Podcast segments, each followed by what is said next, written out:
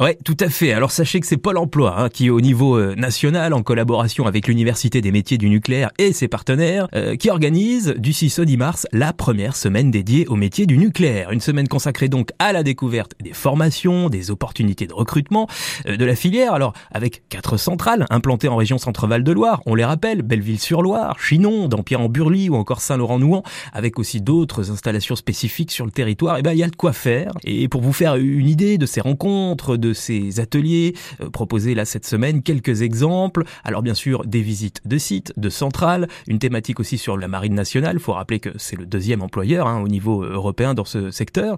Euh, le nucléaire et les femmes aussi dans le cadre de la Journée internationale du droit des femmes le 8 mars. Et puis moult, moult ateliers et rencontres autour des opportunités métiers donc du nucléaire, mais aussi de leurs contraintes. Pour découvrir tout cela, Marc, et vous inscrire, ça se passe sur la plateforme dédiée Pôle Emploi qui s'appelle Mes événements Vous tapez ça dans Google, Mes événements emploi. Ensuite, vous choisissez la semaine du nucléaire dans le filtre opération. À vous de jouer.